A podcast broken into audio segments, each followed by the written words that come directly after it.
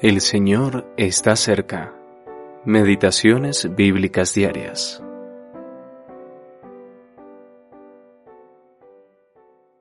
Haya pues en vosotros ese sentir que hubo también en Cristo Jesús. Filipenses capítulo 2 versículo 5. Un espíritu humilde.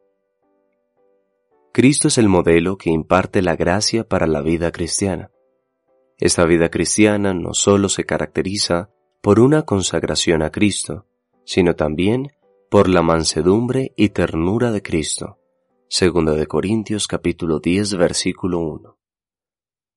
Al escribirle a los creyentes en Filipos, abordando con fidelidad sus defectos, el apóstol Pablo nunca pasó por alto las gracias que adornaban a estos creyentes, Observa con alegría cómo exhiben el fruto del Espíritu.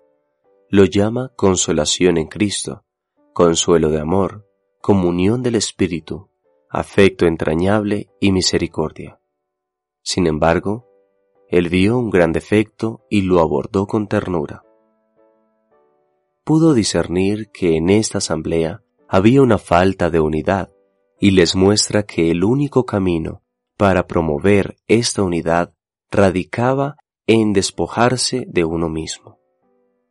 La humildad, versículos 3 y 4, implica no pensar en absoluto en uno mismo, sino solo en el bien de los demás.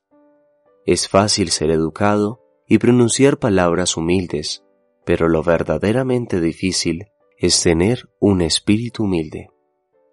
El desprecio de uno mismo no prueba en nada que poseemos un espíritu humilde.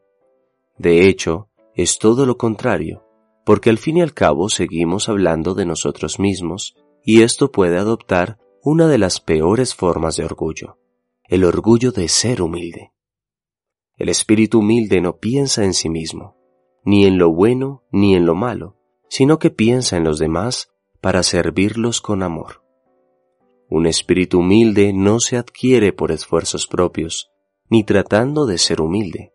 Esforzándose solo logrará que nuestro ego se resalte más. El espíritu humilde se cultiva cuando captamos lo que se ve en Cristo. Al contemplar el carácter humilde de Cristo, perfecta muestra de la verdadera humildad, no podemos dejar de admirar su perfecta belleza y gracia, y somos transformados por su contemplación. Véase 2 de Corintios capítulo 3 versículo 18. En Filipenses capítulo 2 versículos 5 al 11, Pablo presenta a Cristo como nuestro modelo perfecto. Allí vemos trazando todas las etapas de su camino, desde la gloria divina hasta la vergüenza de la cruz, una conmovedora imagen de su humilde espíritu.